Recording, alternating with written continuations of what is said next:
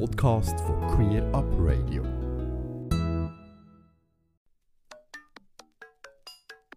Eine Fußballmannschaft wird vom Schiedsrichter mit einem Freistoß für die gegnerische Mannschaft bestraft, wenn eine Spielerin oder ein Spieler eine Unsportlichkeit begangen hat. Das ist mein Freistoß mit meinem Blick auf einen stinknormalen Alltag aus meiner einseitigen, parteiischen und queeren Sicht. Für mich ist das was Gruseliges. Das sollte nicht äh, leben, das sollte nicht sein. So hat es im Jahr 1973. Ich war dann zwölfjährig. Ja, ich bin eine Gegnerin von der Homosexualität. Und zwar aus einem ganz einfachen Grund. Äh, das Wort Gottes, die Bibel sagt uns ganz klar, dass das eine, Fehlhaltung ist. 1978 in legendären Telearena und ich 17 und eigentlich sicher, dass ich schwul bin. Doch die Sendung hat mir aber die Lust zu einem Coming-out genommen. Erst rund 13 Jahre später habe ich endlich mein öffentliches Coming-out geschafft und geholfen. Dabei hat mir mein erster Freund, den ich kurz vorher lernen kennen und ich mich über beide Ohren verliebt habe. Es war am 17. Mai 1990, wo die Weltgesundheitsorganisation WHO endlich die Homosexualität vor Liste der psychischen Erkrankungen gestrichen hat. Und ich war dann 29. Jetzt bin ich 59 und gehöre im Schweizer Fernsehen der Marco Ullig, der Betreiber der Queer Bar Heaven in Zürich. In unserem Club selber, jetzt in Niederdorf, ist äh, sowas wie eine homophobe Attacke noch nie passiert.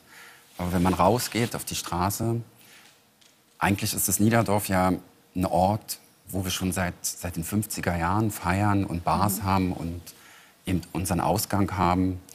Und ähm, wenn wir da angegriffen werden, wo wir uns wohlfühlen, das macht das, was es jetzt ist. Das ist dieses ohnmächtige Gefühl, ähm, es erstens nicht ändern zu können. Also das war bei mir so, als es anfing vor ein paar Monaten, dass immer mehr auf dem Nachhauseweg oder zum Weg zum Club ähm, angegriffen wurden oder bepöbelt wurden, angespuckt, beingestellt oder einfach verbal. Mhm. Das, ähm, da habe ich dann gemerkt, oh, hier passiert was. Mhm.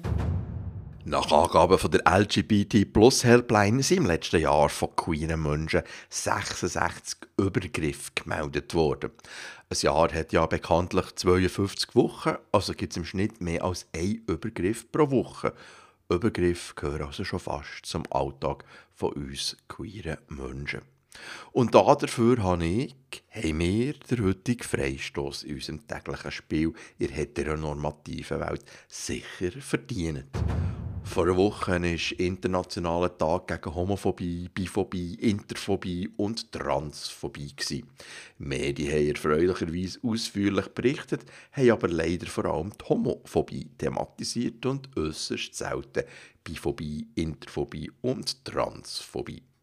Und für das gibt es noch einmal einen zweiten Freistoß, beispielsweise gegen das Schweizer Fernsehen, wo zwar bei Glanz und Gloria ein Special zum Internationalen Tag gegen Homophobie, Biphobie, Interphobie und Transphobie gemacht hat, aber das Thema ausschließlich mit einer Lesbe, mit zwei schwulen Männern und einer Bifrau diskutiert hat.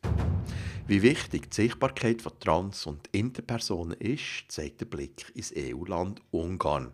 Da hat das Parlament in dieser Woche beschlossen, dass in Zukunft als Personenstand nicht mehr das Geschlecht, sondern das Geschlecht bei Geburt erfasst wird. Ganz offenbar ist gerade in Ungarn noch nicht durchgedrungen, dass Geschlechtsidentität nichts mit dem sichtbaren Geschlechtsorgan zu tun hat, sondern im Kopf stattfindet. Zurück zu Glanz und Gloria. Natürlich gehört in es Glanz und Gloria über Homosexualität auch unser schwule Thronpaar Sven Epine und Michael Graber. Und Glanz und Gloria hat noch einmal den rührenden Hochzeitsantrag von Sven gezeigt. Und ich gebe es zu, jedes Mal, wenn ich die Szene sehe, muss ich eine Träne verdrücken. Gleichzeitig rege ich mich aber auch auf, denn heiraten können zwei Männer oder zwei Frauen noch immer nicht. Sie können ihre Partnerschaft höchstens registrieren. Am 3. Juni wird das Parlament über die Ehe für alle debattieren und ich frage mich, wie alt ich werde sein, wenn ich endlich darf heiraten. Ich denke, genau das Wort, das Sie sagen, registrieren, das da klingelt bei mir etwas, da, da, da kräuselt sich die Nackenhaare. Ähm, da, vor, vor so einem Wort habe ich auch Angst, registrieren. Für diese Aussage überkommt der Michi von der Heide von mir eine regenbogenfarbige Medaille. Ganze Sendungen und mehr findest du auf queerupradio.ch.